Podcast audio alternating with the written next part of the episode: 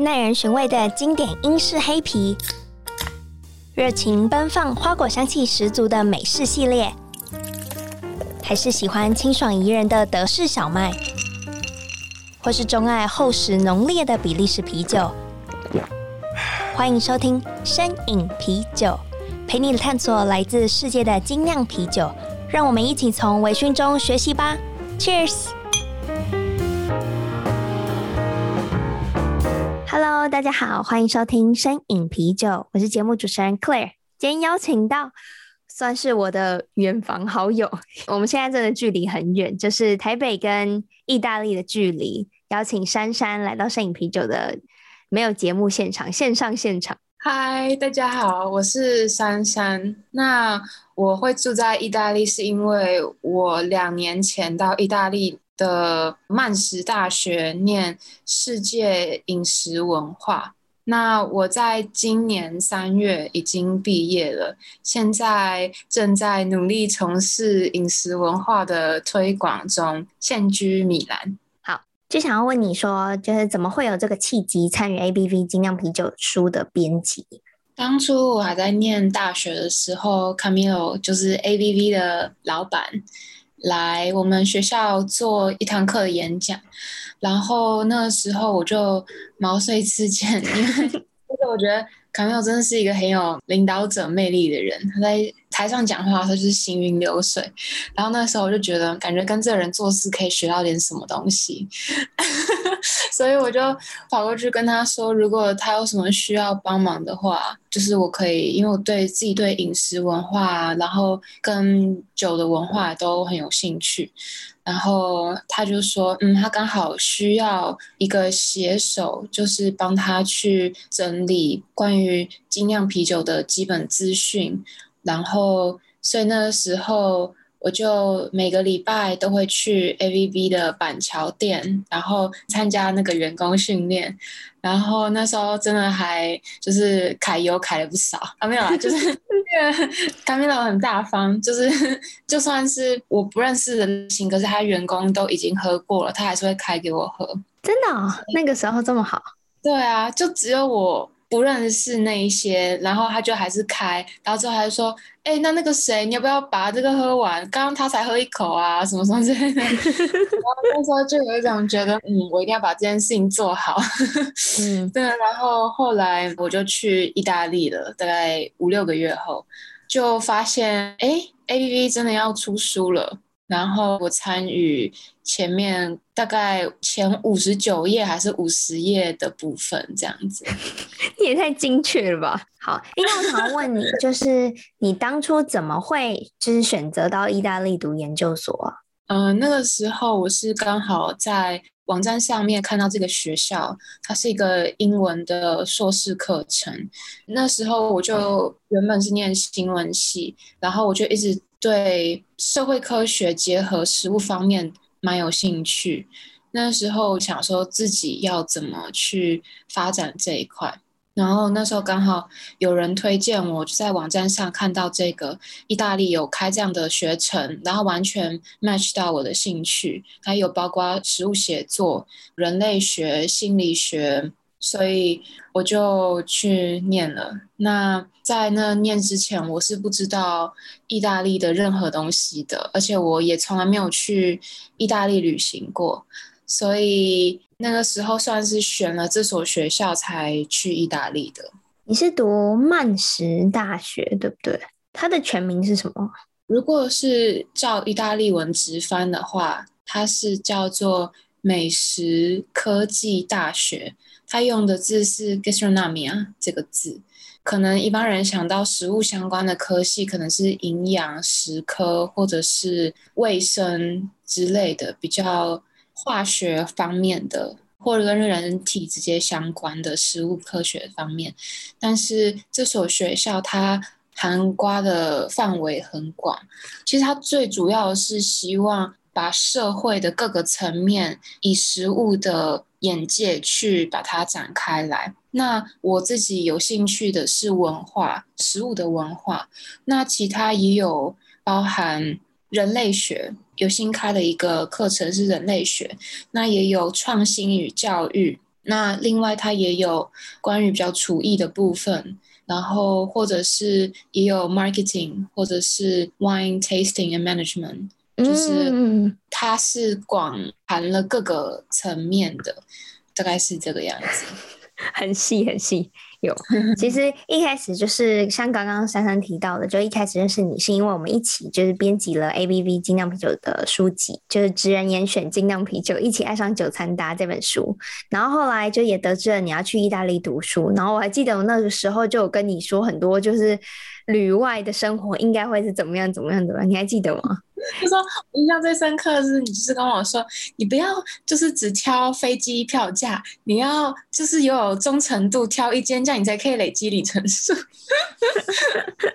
后来 COVID 就发生了，就我搭联航次数，包含今年 COVID 比较不严重之后，我也只搭过两次联航。搞什么鬼？都已经两年了，才搭过两次联航。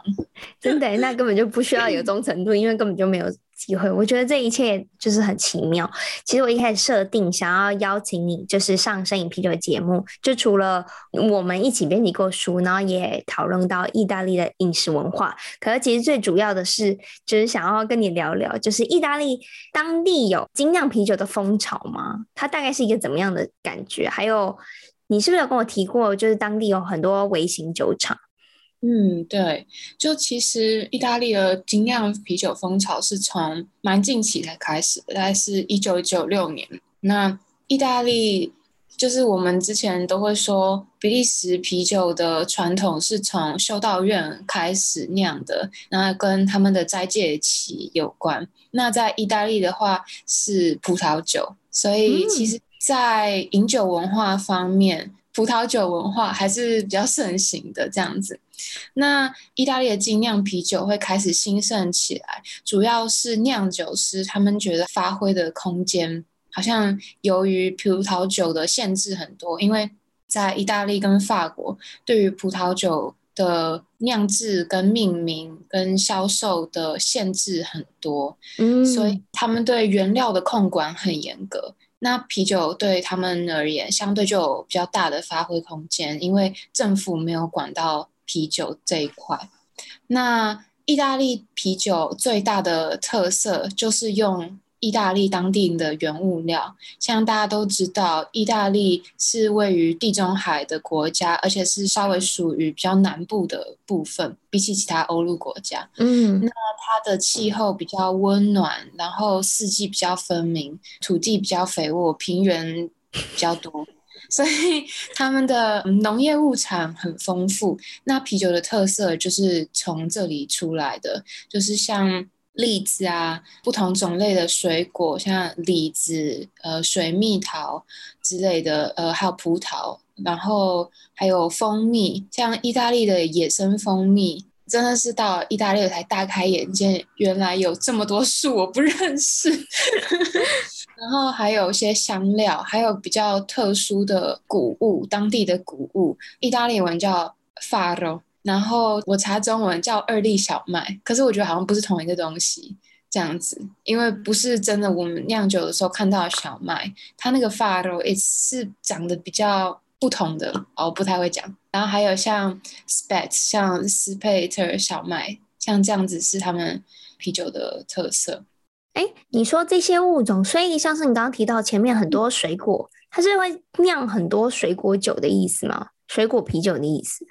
嗯，像是刚刚有提到，就是意大利的精酿啤酒风潮发生的比其他国家都稍较晚一点。嗯，他们在精酿啤酒酿制的这一波中，他们参考的啤酒类型其实都是国外已经传统上酿很久的类型，像是 IPA 或者是比利时啤酒，但他们的骨子里面其实还是很受葡萄酒酿酒的文化影响。嗯就是如果想说哦，我想要来酿一个比利时酸啤，但是呢，我想要用的是我当地的物产，那他们就可能会用梨子、水蜜桃，或是意大利自己产的樱桃，然后去做啤酒。那有一些小型的酒厂，他们会想要用水果跟啤酒一起再进行二次发酵，那它可以产生比较多的泡泡、气泡感，嗯。对，然后它也可以产生水果比较自然的酸度，然后或者是甚至他们会放进葡萄酒已经桶陈过的木桶里面，让那个啤酒去进行桶陈，所以它可以有一些呃原本葡萄酒的味道这样子。所以意大利的啤酒就是，如果是跟水果有搭进去的话，它的酒体是属于比较干一点，因为在二次发酵的过程中，它的糖都被酵母吃掉了嘛。对对对，哎，是不是 IGA 是发源自意大利？它就是那个你刚刚提到喝起来很 dry 的感觉的吗？说很 dry 也不太会形容，但是因为一般在想水果啤酒，可能就会觉得嗯，是不是比较甜一点？但是意大利的水果啤酒是不会让你觉得好像嗯，真的是在喝水果的酒，它是会让你感受到那种不同水果自己特殊的微酸感，然后但因为有气泡又会洗掉那种感觉，所以我才说它是干，就是不是那么。干干，回甘这样子，对，然后就是对 IGA 它的全名叫做 Italian Grape Ale，所以它不是 Pale Ale 这样子，所以由此呃我们可以想象，就是它的颜色不一定是 Pale，可是很多种的，因为意大利人的个性就是我管你的，老子爱这样就这样，就是他没有说一定要用怎么样烘烤程度的小麦。就是像他在 IGA 里面用的葡萄，可能是用葡萄，它已经榨取过，里面含有籽，然后果肉跟皮一起压榨过，它的汁已经被拿去做葡萄酒，但它剩下这个叫做 must，它会拿来一起酿酒，或者是甚至有一些人，他是整颗葡萄一起下去酿的这样子。嗯，通常它的酸度都还蛮自然。我蛮喜欢 IGA 的，嗯，有就是推，比如说在意大利当地比较知名的 IGA 的品牌吗？没有，其实 IGA 它是算精酿这一波的，所以它没有一个很强势的牌子，他们的 IGA 特别有名，嗯、通常都是限定，产量的很小，而且非常贵。他们现在意大利在发展精酿啤酒方面，最主要的两个困难就是价格很高，再来是喝精酿啤酒的人觉得我有这个价钱，我还宁愿去喝比较品质高一点的葡萄酒，所以这个文化是正在发展，也有很大的发展空间的。但是在我说一九九六年的时候，他们其实才刚开始发展。那在那一年，其实有五个微型酒厂。可是到了二零一九年，已经有超过一千间的 brewery。所以，一千？对，所以其实一直有在推，然后也喜欢自己酿酒的人也越来越多。它是集中在意大利北部这个地方。像刚刚我想跟你推荐的一个是。他也有酿过 IGA 的，就是我之前也是念书的，在皮耶蒙特这个意大利的大区，然后这个精酿酒厂叫做巴拉丁，在台湾也有卖，我之前也有看过，然后就是大概是从意大利北部开始发展。这样子，所以我觉得他们的发展是很有空间的。这样子，刚刚说到 IGA 是比较偏高单价，很多人会觉得，哎，那我不如选择喝葡萄酒就好。那你自己最爱的意大利啤酒品牌是有吗？有吗？你有吗？因为我相信你从台湾就是开始喝精酿之后，很难避免去那边不喝吧？嗯，对啊，但是它超市卖的其他欧洲类型的啤酒还是比台湾多。但是通常也是比较已经商业化了这样子，像意大利的啤酒，如果是以精酿来说的话，其实我最喜欢的是巴拉丁，因为我之前有去到他们的酒厂喝他们的生啤 draft 过，然后那时候有被那种我很喜欢香料跟酒体比较厚的啤酒，然后那个时候有喝。南瓜啤酒，然后还有有喝，他们有取很多名字，我有点忘记。但是我印象最深刻的就是一款埃及香料的啤酒，他们说他们使用了非常多，就是埃及那边的香料。然后我喝的时候，我觉得有一点稍稍有一点甜，但是那个香味的层次很多，然后它的泡泡很绵密，感觉起来很像在喝香料奶茶，啊、但是是啤酒的味道这样子。呃，好酷哦。那一家的啤酒我真的蛮喜欢，它在超市的那个架子上面最下面一层有卖，因为他们比较贵。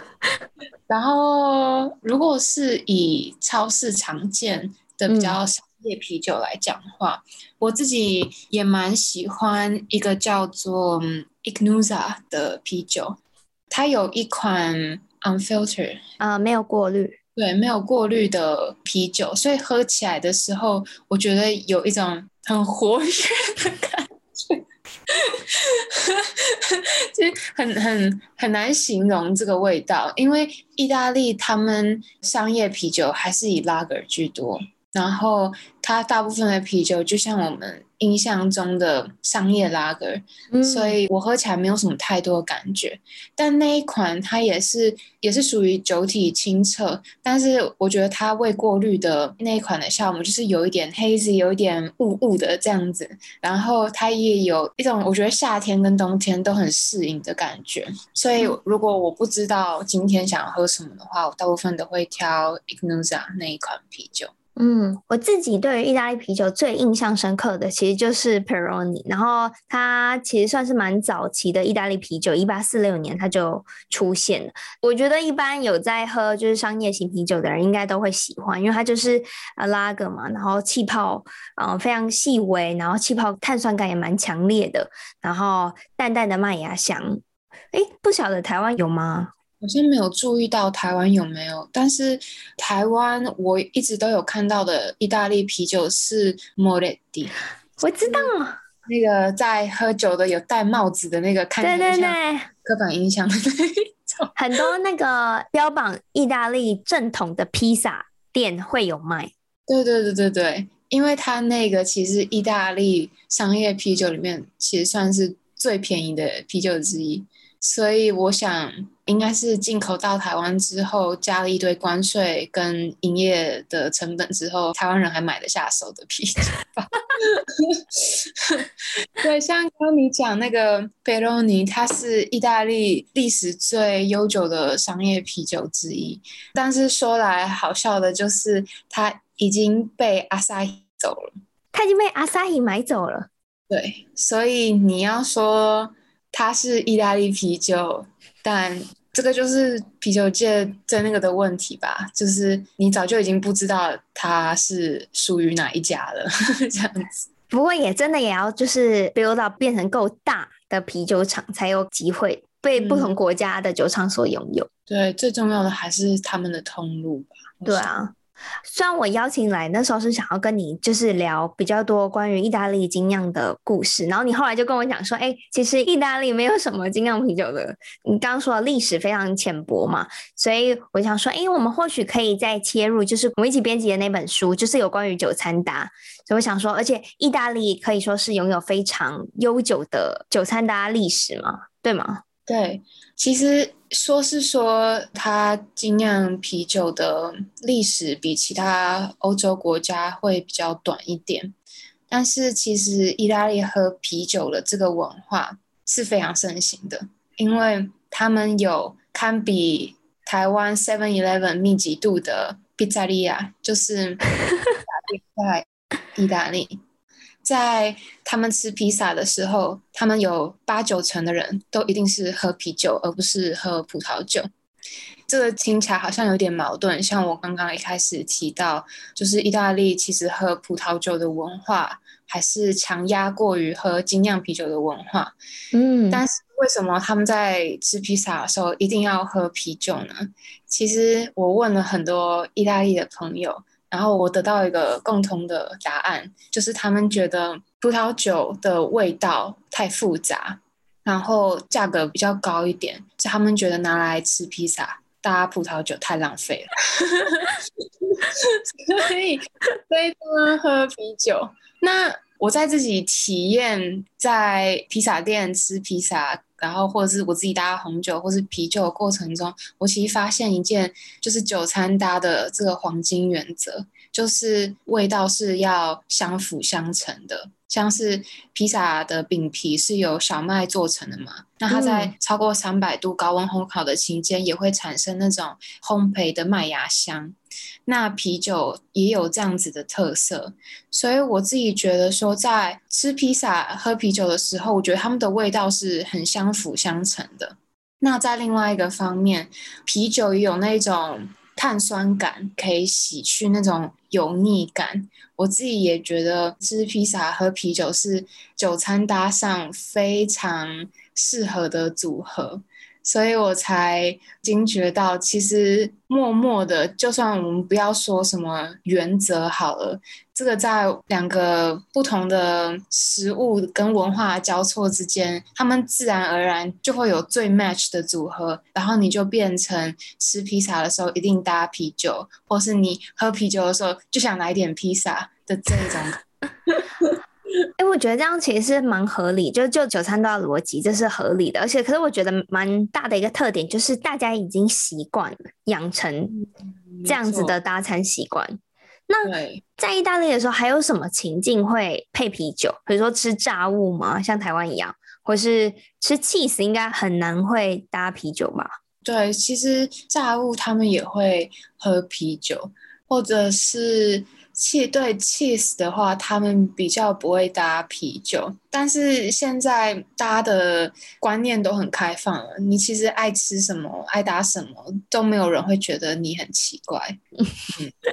我记得我之前就是在意大利的时候，就是那时候因为我朋友在那边也是交换，那我就去就是旅行，然后就到了他的房东家，然后他是位于就是南意，就是拿坡里在南方一点，然后就是当地人就邀请我们一起吃晚餐，我就记得那时候是从晚上九点开始，我就觉得啊。晚上九点吃，可能顶多一个小时、两个小时，没想到就居然给我吃到一点多、两点，而且重点就是，我觉得意大利人逼人家吃东西，真的跟华人文化是一模一样。你是怎么看的？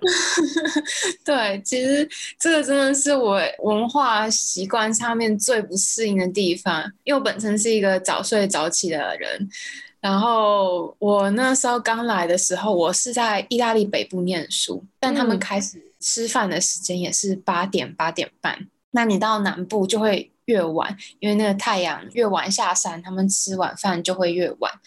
然后像我上上礼拜才到普利亚，是意大利靴子鞋跟的那个部分的地方玩，然后那时候可能八点多都没有什么人在餐厅，然后我就觉得奇怪，然后大概在晃来晃去之后，发现其实。九点十点才是入席最活黄金时间，对啊，可是我就是一个十一点半就是要躺在床上的人啊，我就我的那个活跃力已经很下降了，然后才发现，哎，这个城市怎么现在开始热闹起来？然后，所以我自己也。慢慢有一点后挪我的用餐时间，尤其在旅行的时候。嗯，对。然后像你刚刚讲的那个意大利的长辈啊，就是逼你吃东西啊。对。像我们那时候有学校有带我们去校外教学，我们就去西西里。嗯。那西西里是意大利最大的离岛，然后它的面积好像好像跟台湾差不多的样子。可能小一点，嗯，还是差不多，忘记了。然后，然后那个时候也是准备一桌的食物，光一个人就给你一个 ricotta。ricotta 是一种 cheese，但是它不是用第一批的牛奶做的，它是把 cheese 做剩下来的乳清再拿去加热。然后再做成的 cheese，它有的时候也会另外再加一点牛奶。那 ricotta 的大小大概是一个统一布丁最大型的的那个 size，嗯。可是你要想，它是乳制品，你要一个人吃完一个统一布特大号的 cheese，他们就一人发给我们一个，我们真的没有办法。而且其他别的菜里面也会加 cheese，或者是很多炸物，然后真的是吃到。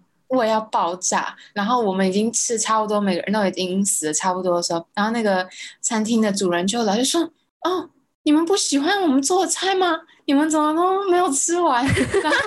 然后我觉得很内疚，因为我们自己念食物，我觉得食物浪费是全民公敌，食物浪费是我们最忌讳的事情。可是你就吃不下啦，然后重点是食物给的太多。所以意大利的文化也就是很好客，然后就是把家里面最好的东西全部都给你，然后就是说吃啊吃啊，不会啦，你不会胖啦，哎呀，你太瘦了，多吃一点。然后你看每一个妈妈都圆的跟球一样，然后滚来滚去。因为我记得，你知道，我觉得分量多就算了，可是你会有那种一定得吃完，那也是我那一次体验到，就是。你知道他会用什么方法？他说：“那你先喝一杯 espresso，你先喝下去，然后就又要吃甜点，然后吃完甜点以后又要吃咸食。我就记得那个晚餐是非常长的，然后那个甜咸甜咸交换，然后再配咖啡。”我觉得甜咸甜咸可能是蛮特殊的案例，可能意大利南部的那种比较开放的那种个性，他们觉得无所谓。但我自己是没有遇过甜咸的组合，但在拿坡里那边是非常有可能发生的。嗯、所以，如果像在意大利你吃了很撑之后，你觉得自己快要走不动路了，很想吐，他们就会说，你要不要来一个 shots 的他们自己 homemade 的酒？那这个东西是叫做餐后烈酒。他们在你吃的很饱之后，他们可能会给你葡萄做的烈酒，叫做 grappa，或者是他们一种苦甜苦甜的草药酒，叫做 amaro，或者是他们会在呃南部一点的地方，柠檬产了很多的西西里，他们可能会给你 limoncello，就是这些的酒精度数都是三十八、四十起跳，那烘焙的话可能还会更高。那这时候，你如果下次在意大利吃的很饱，你可以跟他说，你有没有一些餐后烈酒你可以喝的？那通常你喝下去，他们会觉得舒服很多。但对我来说，饱就是饱，没有什么吃进去别的东西可以让我比较不饱。让你有一种哦，我的食道跟喉咙跟胃都在燃烧，好像可以转移你的注意力吧。我觉得有一种就是自己自我催眠的概念。对 对。哎、欸，那你这样子读完以后，我相信就是从你刚刚讲的，就不管是酒餐搭的部分，或是就是喝酒的一些你学到的东西，你有没有因为这些资讯，然后变得你现在连每一餐你都会非常小心，也不是小心翼翼，就是你会。在吃之前，或者在吃的过程中，或者是之后，都是在脑子都在动。有真的，就是不管我到别的地方旅行、新的地区旅行，或者是遇到新的朋友的时候，都会问他：哎，那你在你的国家的时候，你都吃什么？或者是像中东国家，他们那边也有很大的饮酒文化，嗯，然后你会很好奇，就是高加索地区跟中东地区的。葡萄酒跟欧陆有什么差别？那那个时候有遇到一个伊朗的女生，她就说，其实，在他们国家贩卖酒精是犯法的，但是你如果买葡萄汁没有酒精是 OK 的，所以呢，他们就会自己买 葡萄汁，在家里面酿葡萄酒。所以，如果是自己 homemade 的话，通常会比较甜，因为发酵的程度不会到酒厂管理那种有密集监督的那种程度来的高。所以，如果是在中东地区，他们家里酿葡萄酒的话，那就会可以想象得到说，那边的葡萄酒是比较甜一点的。然后，在欧陆的话，通常不会那么甜。那这个就是跟他们的政治经济因素有关，所以让他们的葡萄酒文化有所不同。然后，所以像我自己去旅行的时候，就会想说，嗯，为什么意大利南部那么多炸物，然后那么多有加 ricotta 那个 cheese 的甜点？嗯、那那个时候在跟人互动的过程中，就发现为了要保存。嗯，因为天气热，食物容易坏掉。那为了要让食物延长保存的期限，你用油炸过之后，其实食物比较不容易坏。然后像 你拿 cheese 去做甜点，你会加糖，嗯，然后你也可以延长它的保存期限。那像在意大利南部的新鲜 cheese 的文化，是比做成年 cheese 的文化还要更加兴盛，因为呃，他们做了 cheese 之后，就是要赶快吃掉，不然天气热，你就算做成放的 cheese 也很容易放到坏掉。嗯，所以就是要新鲜做新鲜吃，或者是你把新鲜的 cheese 加糖拿去。加到甜点的馅里面，像台湾人应该多少都会有听过的 cannoli，就是在美国、意大利的电影里面，《教父》这个电影，他们就是有一个电影的情节，就是。当有一个黑手党，他在车里面杀了一个人，然后他要弃尸在车里面，然后他要离开的时候，他就说：“哦，我要记得拿我的卡诺里。”然后他再回那个弃尸的车上，把他的甜点拿起来，然后才才扬长而去这样子。所以这大概是卡诺里为什么会在国际上除了提拉米苏以外，最具有标志性的意大利甜点之一这样子。那它的那个里面的内馅就是里科塔加糖，或者是巧克力豆、开心果碎这样子。那台湾应该可以找得到吧？这你讲完我也好想吃看。有，我记得之前在捷运中山站那边有一个，听说是拿坡里认证的披萨店，然后在它的附近有一家专卖卡洛尼的甜点，台湾人开的。如果疫情大家都还好的话，大家也可以去看看，是不是支持一下 local 的店家？好诶、欸，好诶、欸，我要去看看。哎、欸，我觉得我刚刚就是提一个问题，然后我发现你真的对于饮食文化有很深的，就是。执着与热爱，你就开始洋洋洒洒的讲了超多，而且他完全没有感觉，没有 bother 你的日常生活，你就是已经跟他 结合。我觉得就很像我跟啤酒已经结合了。我有时候会出去玩的时候，我也会忘记，就是哎、欸，我其实没有在工作，就是想去那家酒吧，或者说我就是想要喝到那个最新的酒款。就有一种念新闻系的的毛病，就是你到哪个地方都一定要找人讲话，就是。哎，嗨，你有空吗？哎，可不可以问你一个问题？哎，你好吗？哎，然后就会到那个 cheese 店或者是红酒店的时候，都硬要攀谈两句。即使我的意大利文非常破，但是还是硬要说哦，可不可以去你们里面参观一下你们 cheese 怎么做的？然后那个人就会给我一个意味犹深的表情，然后想，然后就说啊，好啦，好啦，好啦。然后就会让我进去，就是很习惯的。就算我现在没有在念书了，也没有再继续讲文化的东西了，可你到一个地方的时候，你还是很习惯会问：为什么你要吃这个？为什么你的酒是这样酿的？为什么你吃这个东西是搭这个酒？然后逐渐的也变成一种反射习惯，到哪里都在想为什么？为什么？因为这样很酷，而且我觉得那个意大利人本身很非常的热情，所以他们会愿意。算了，北意可能还好，米兰那边可能还好，可是中部、南部可能好一点，他们就会愿意。如果我是一个店主，然后你说可不可以告诉我你怎么酿、怎么的配方，我就想说，我才不想理你嘞。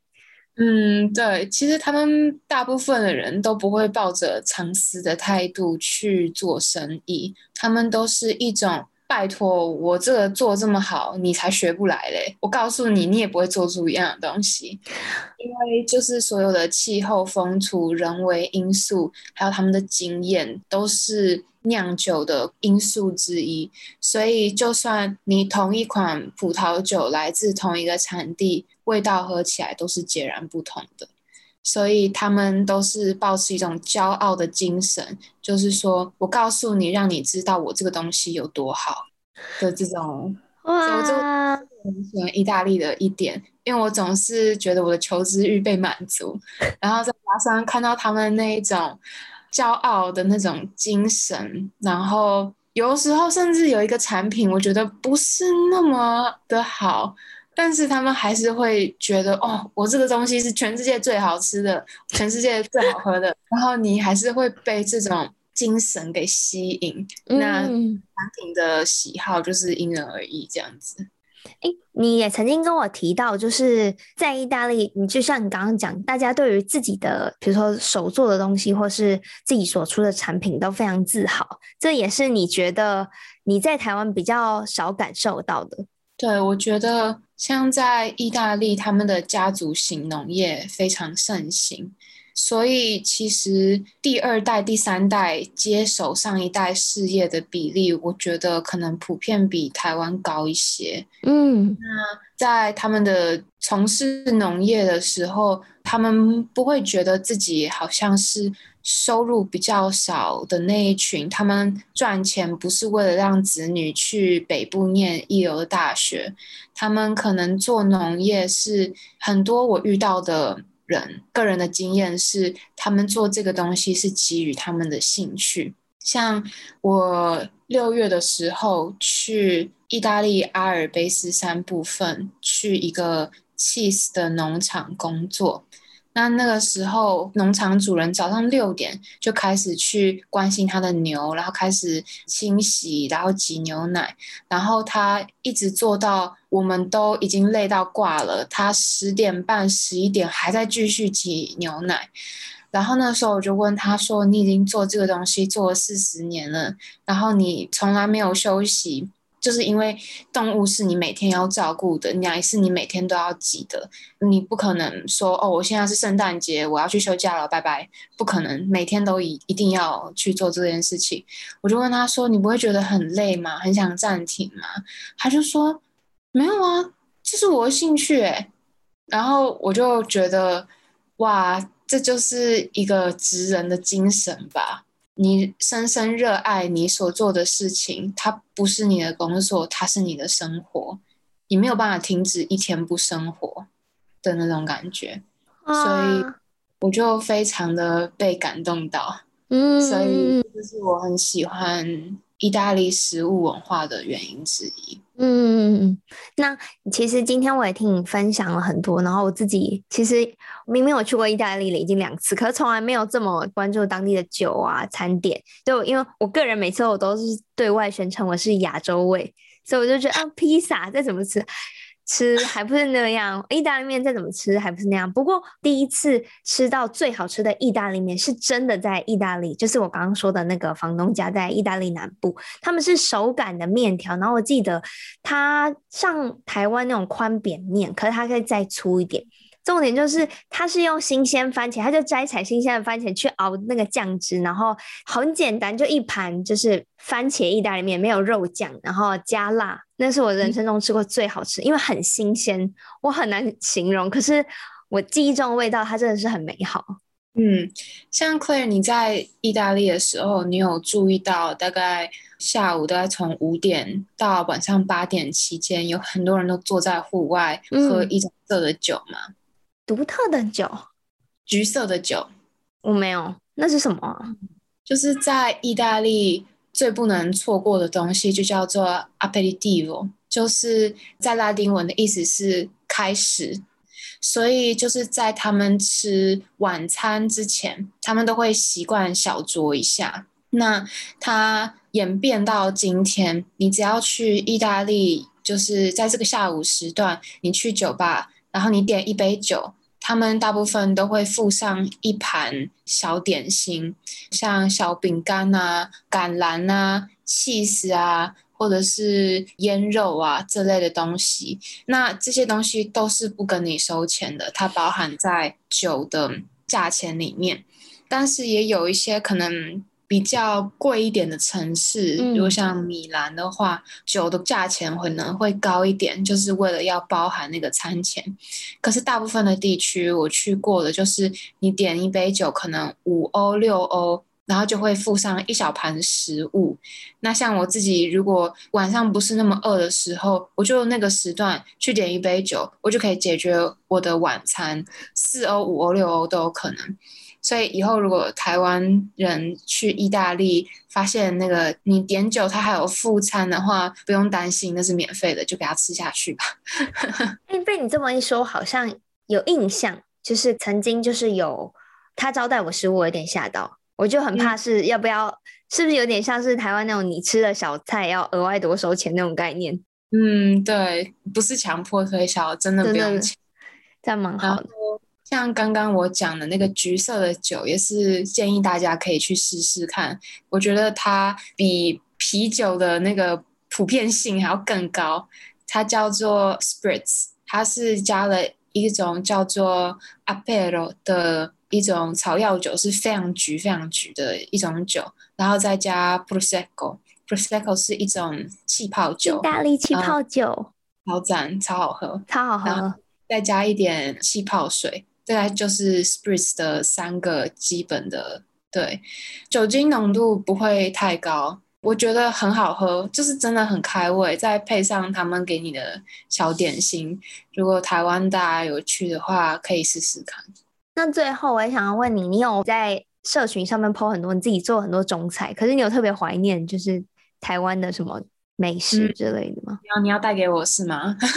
我列一张清单。干货可以，干货可以啊，可是那个就是热食可能没办法。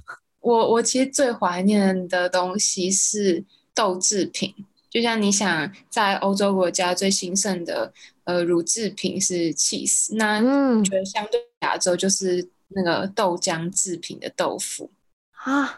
我知道，我太懂你了。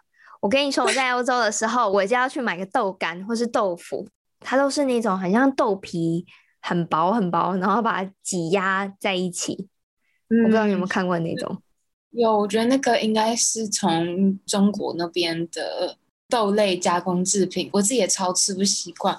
我就是喜欢新鲜的豆腐或者是豆干，但是不要加一堆有的没的东西的。哦，那个真的是我自己做了很多台湾的食物，可是豆腐真的自己做不来，因为他们这边的豆浆就是喝起来不一样。